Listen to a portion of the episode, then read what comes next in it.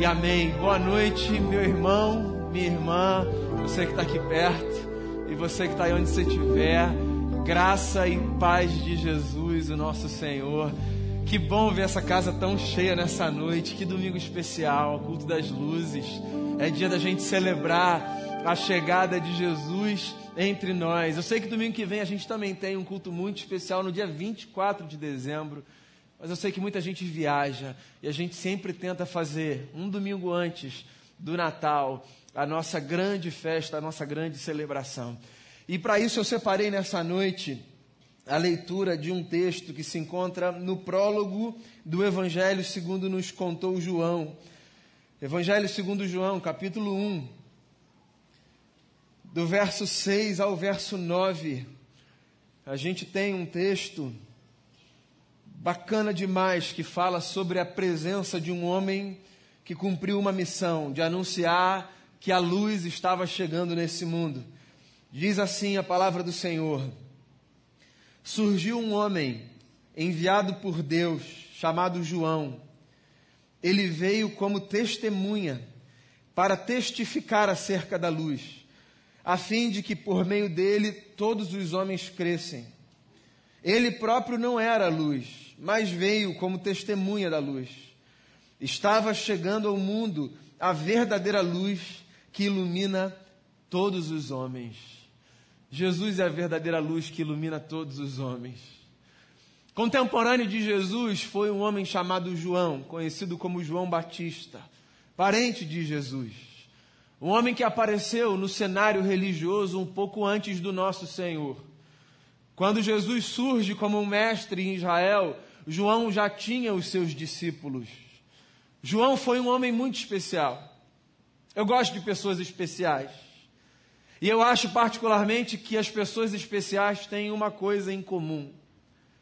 Todas elas têm um senso muito claro da sua missão aqui nessa vida. Não sei se é assim para você, mas todas as pessoas, públicas ou não, que eu considero especiais, se fazem especiais dentre tantas coisas, porque vivem com um propósito, com um senso de missão. Não é gente perdida que está vagando por aí, indo de um lado para o outro, sem saber de onde veio nem para onde vai. É gente que sabe para onde caminha, que pode não conhecer, obviamente, como ninguém conhece, todas as variáveis que afetam a sua vida, mas ainda assim é gente que sabe que existe um norte na vida gente que tem uma missão, gente que se propõe a viver de uma certa maneira, que acorda todos os dias se lembrando: eu existo para isso. Volto a dizer, pode ser uma figura pública ou não. Quando eu digo que gente especial tem senso de missão, eu não estou dizendo que gente especial é desse tipo de gente que descobre uma tarefa grandiosa para realizar nessa vida.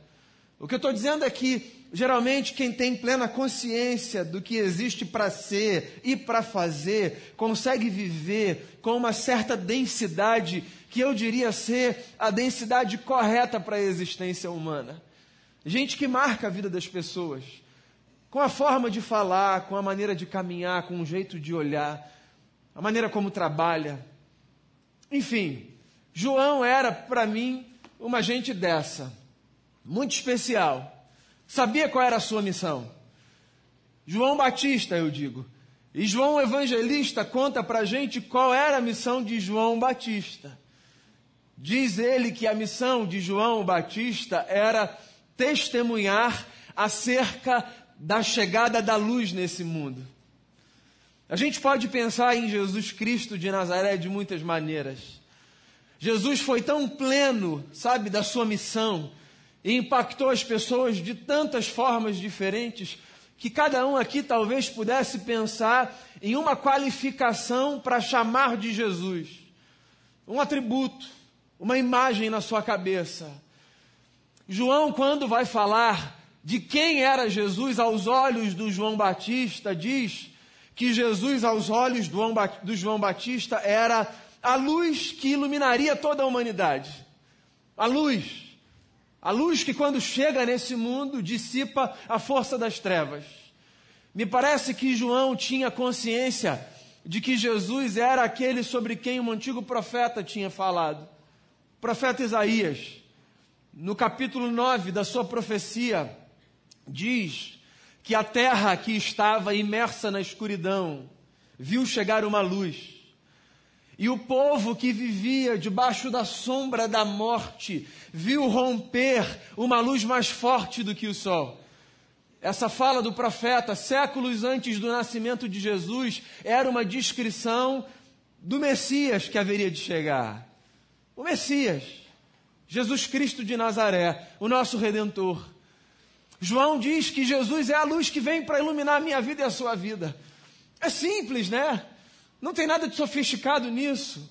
Não tem nada de complexo do ponto de vista teológico, filosófico. Ele é a luz que nos ilumina.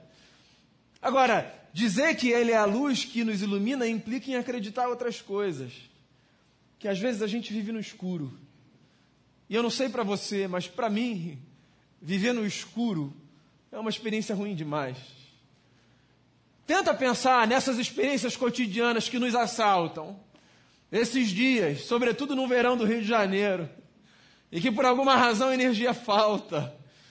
Se é de dia e por pouco tempo você até encontra alguma coisa para fazer, vai chegando a noite, a energia não volta, aquele calor do Rio de Janeiro, e você desconfortável, as crianças com medo, os adultos sem muita habilidade de andar por uma casa que é sua e que conhecem bem, com medo de tropeçarem em alguma coisa, de se machucarem, os idosos de caírem. É muito ruim viver no escuro. A gente até precisa do nosso tempo de penumbra, desse momento do dia em que as luzes se apagam. Mas a gente curte esse momento porque a gente sabe que num outro momento a luz vai voltar a brilhar e iluminar o nosso caminho. É muito ruim viver dentro de uma caverna.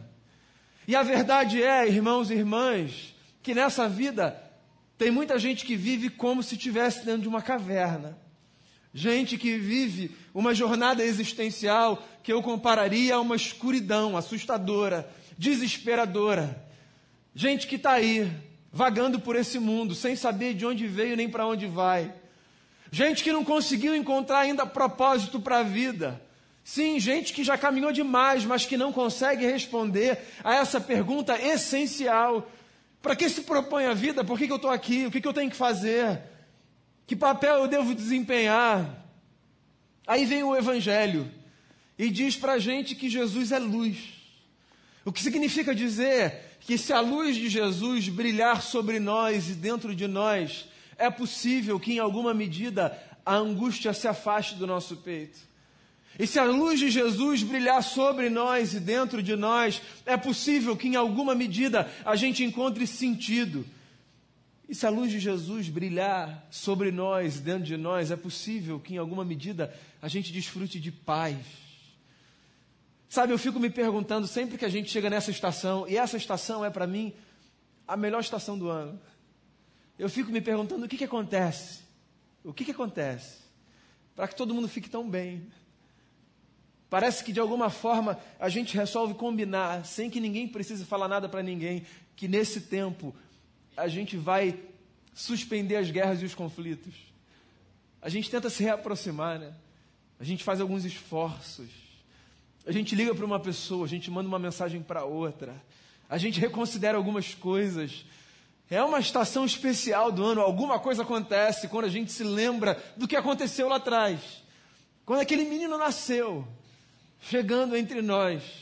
Não apenas como mais um menino que vinha nascer, mas como a plenitude do eterno no corpo de uma criança. Havia uma luz muito própria naquela manjedoura, naquele lugar. Uma luz que não deixaria de brilhar. Jesus, meu amigo e minha amiga, simples que seja, você sabe disso, é a luz que ilumina toda a humanidade. E a pergunta que eu queria te fazer é: o que, que você está esperando para deixar essa luz brilhar dentro de você? Por que, que você está andando na sombra? Por que você está permitindo que o desespero tome conta do seu peito, invada o seu coração? Por quê? É Natal, deixa essa luz brilhar. Deixa esse sol, que é mais, farto, mais forte do que o astro-rei, iluminar os aposentos da sua alma, dissipando as trevas, devolvendo você para esse lugar da existência do qual a gente nunca devia ter se afastado. Se aproxime das pessoas que você ama. Deixa Jesus fazer isso. Dê um abraço em quem você precisa. Deixa Jesus fazer isso em você. Diga que você ama. Saiba receber a voz de quem te diz que você é amado. É Natal. A luz chegou. E a boa notícia é: ninguém mais precisa viver no escuro. Sabe por que eu gosto de João Batista? Porque João Batista me faz lembrar que, seja qual for a nossa jornada, todos dividimos com ele a mesma missão. Esse é o propósito da nossa existência, da minha e da sua também. O propósito da nossa existência é dizer para as pessoas: já chegou no mundo a verdadeira luz que ilumina toda a humanidade. O propósito da nossa existência é emprestar a nossa vida com os nossos talentos, com a nossa inteligência, com os nossos recursos e com o que tiver ao nosso alcance, para que a gente dramatize com a nossa jornada a boa notícia de que ninguém precisa mais viver no escuro. Porque se um dia esse mundo esteve em trevas densas, num outro dia a luz brilhou e veio para ficar. Tanto que há dois mil anos a gente continua se lembrando, não apenas no Natal, mas todos os dias, que a luz de Jesus pode irradiar sobre o meu coração e sobre o seu também. Eu queria lembrar você dessa sua vocação. Essa é a sua missão. É para isso que você existe. Se você está por aí se perguntando qual é o propósito da minha existência, eu quero dizer a você nessa noite: o propósito da sua existência é emprestar a sua vida, para que através da sua vida as pessoas saibam que a verdadeira luz que ilumina o mundo já chegou e pode brilhar sobre a vida e dentro da vida de todo mundo. A verdade é, meus amigos, que porque nem sempre é fácil e nem sempre é simples, às vezes, ou nós vamos, ou nós somos empurrados para os cantos da escuridão, para os lugares sombrios da existência. E é por isso que um dia como esse, de um culto que a gente chama de culto das luzes, é tão importante, tão memorável e tão pedagógico. Porque o que acontece é que, às vezes, a sensação que a gente tem é que essa luz que um dia brilhou sobre nós, por alguma razão, se apagou. E a gente acha que não tem mais saída para a gente, porque um dia a gente até viu a luz que ilumina a nossa alma, mas as coisas aconteceram de tal forma que a gente foi empurrado para um canto. E às vezes a gente fica ali, a gente tem dificuldade de sair. Dizem para a gente que aquele é o nosso lugar. Muita gente ouve isso. Ali é o seu lugar. Aí vem uma noite como essa, em que a gente se lembra que por causa dessa luz que há dois mil anos brilhou e se emprestou para nós, dentro de cada um existe uma pequena luz que sempre pode brilhar. Na mensagem mais bonita que Jesus pregou, chamada de Sermão da Montanha, o mestre olhou para os seus discípulos, homens e mulheres como nós, e disse a eles o seguinte: Vocês são a luz desse mundo.